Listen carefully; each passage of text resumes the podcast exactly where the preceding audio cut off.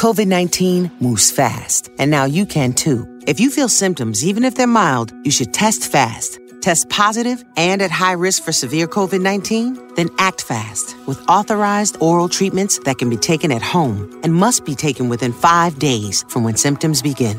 COVID 19 moves fast, and now you can too by asking your healthcare provider if an oral treatment is right for you. Learn about a treatment option at treatcv19.com. This message is sponsored by Pfizer. Hey everyone! Hola todos. This is Jahaira. And this is Stephanie, and welcome back to another episode of Cuento Crimen. So, for today's case, as many of you have read the title, probably know that there is a song that has brought up this case, you know, to the medias and just to the public. And sadly, this is another femicide case. The amount of femicide cases that we come across is insane. Yeah. Y sabemos que, you know, like crime can happen to anyone, right? Like it doesn't mm-hmm. have it it's it doesn't have to be about gender, but you know, statistically women do face more violence at a, much higher rate. Super higher rate. Mm-hmm. It's really sad. Like we're into true crime and I didn't know about this case. It wasn't until now that I am aware of this case. Yeah. And that's what we always mean. Like we hope for one day, you know, to be that platform, mm-hmm. you know, to bring these names that aren't being said out loud. Mm-hmm. Um and so before we begin today's case, we again, as always, like to give you all a heads up because we will be talking about sensitive topics. Y entonces, antes de empezar, queremos decir que hablamos de temas sensibles. Y que hablamos de estos temas con todo respeto a las familias y víctimas. All right, let's begin.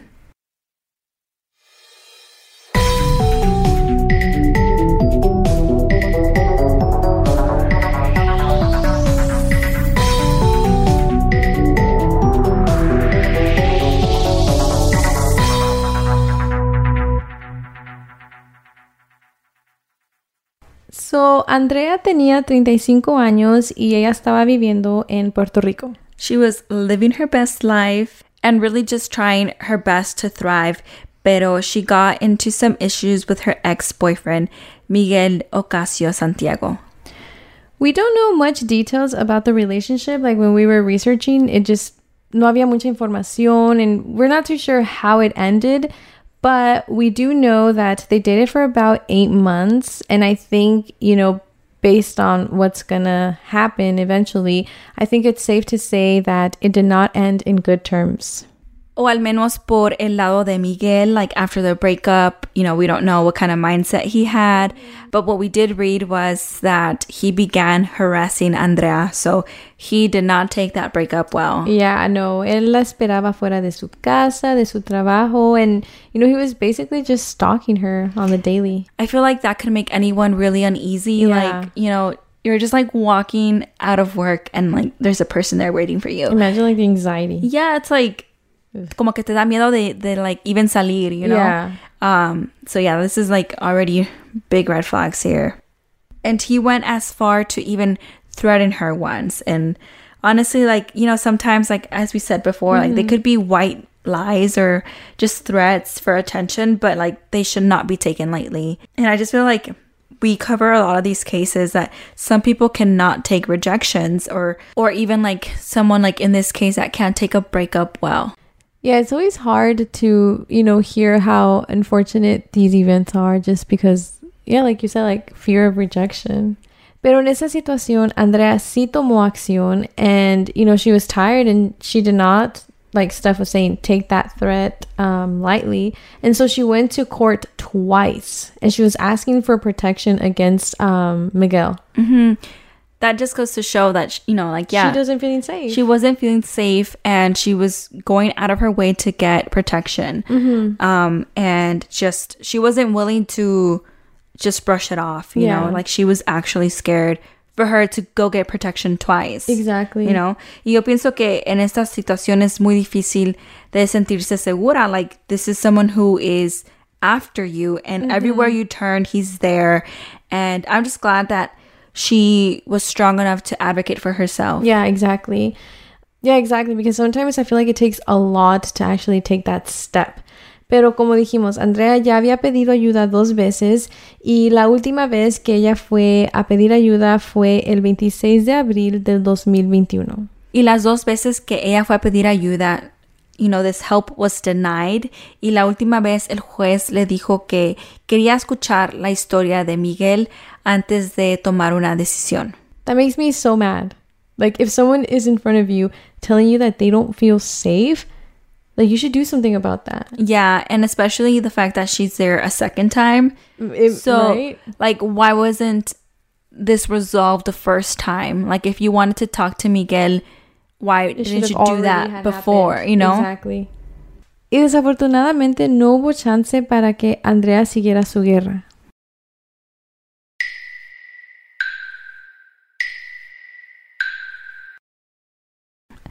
El 29 de abril del año 2021, solo tres días después que Andrea estaba en la corte, you know, like asking for help for a second time. And so on this day, April 29th, her body was found. El cuerpo de Andrea fue encontrado en calle, partially burnt y con un golpe en el rostro. Yeah, her body was very significantly burned that it took a while to kind of match it to Andrea. Her death was ruled a homicide, and just three days after she was asking for help inside a court, where this juez le dijo que they weren't gonna do anything until like they got this other person's side of the story. Right? It like it's so heartbreaking and it it's infuriating at the same time and it just like it leaves me speechless. Like mm-hmm. literally three days after she asked for help, Yeah, they find her body. yeah, and it's like okay, yeah, maybe like yeah, get the other person's side of the story, right? Mm-hmm. But it should have been done.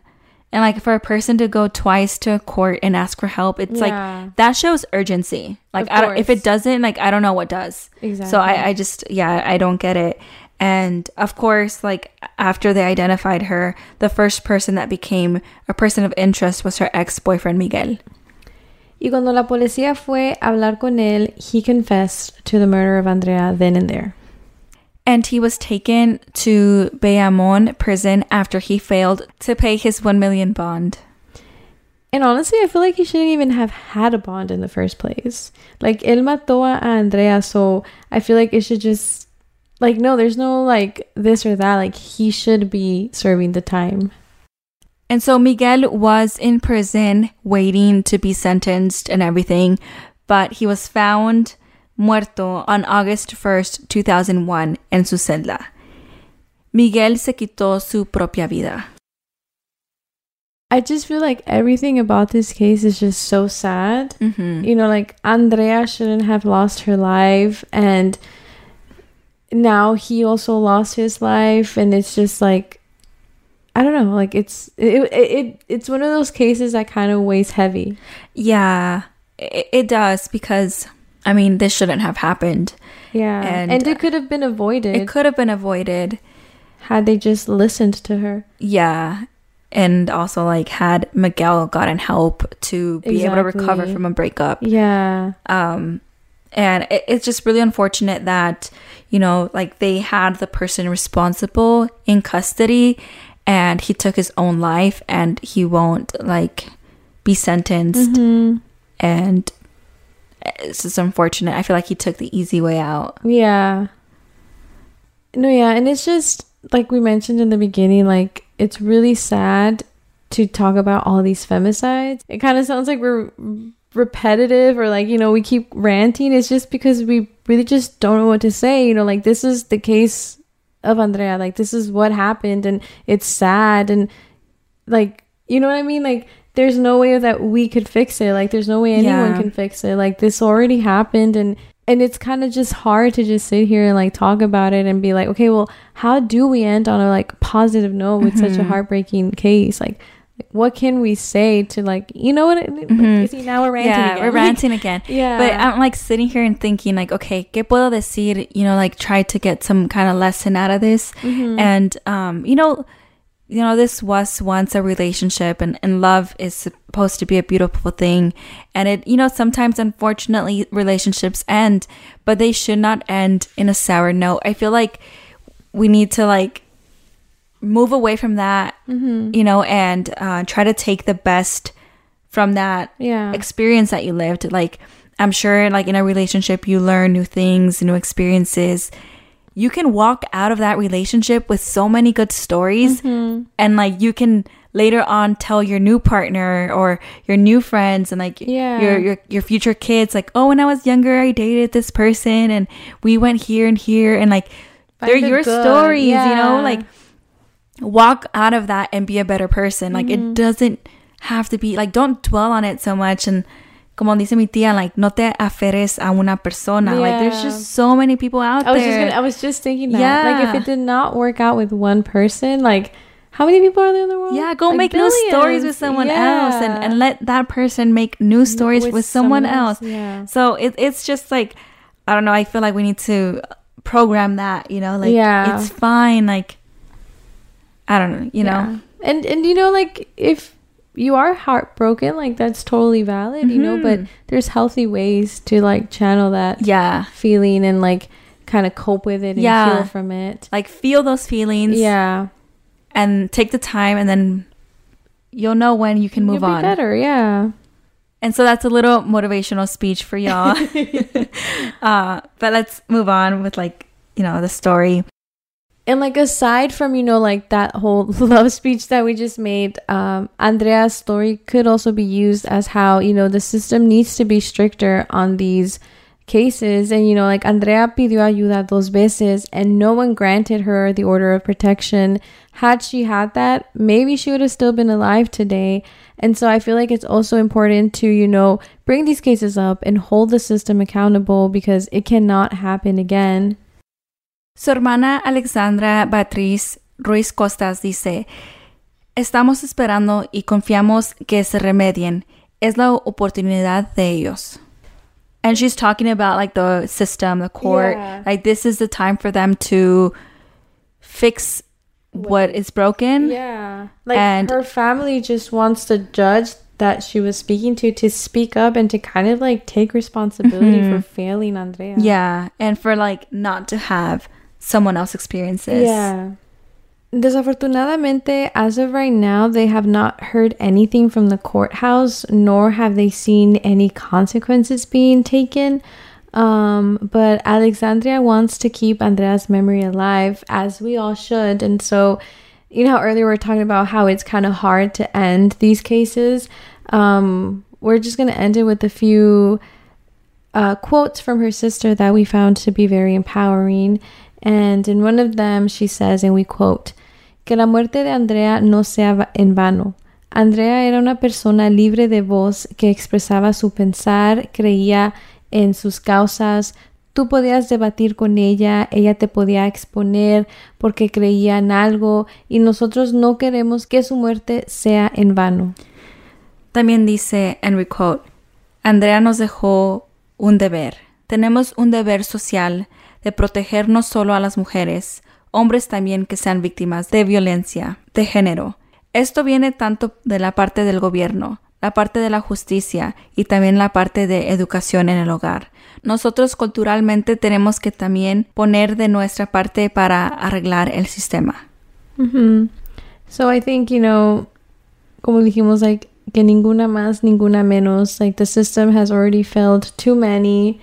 Um, these quotes are really powerful. Like I feel like you get to know a little bit more about Andrea's personality, yeah. like who she was. Like she was just her own person, living life and Mhm. just being her. And unfortunately, she met a guy that just couldn't control his feelings, and they got in the way. Yeah. Um, but yeah, let's continue to share Andrea's story as well as all the names of women and men who have been affected by domestic violence. Mhm. And like we've said in other cases, like if you or anyone that you know, like find yourselves in this situation, just know that you're not alone and that as cliche as it sounds, like it does get better and there's always help out there. And just how, you know, Andrea did, like advocate, advocate until, you know, you feel safe. Gracias por escuchar este episodio. Thank you for listening to today's episode. That's all that we have, and we will see y'all next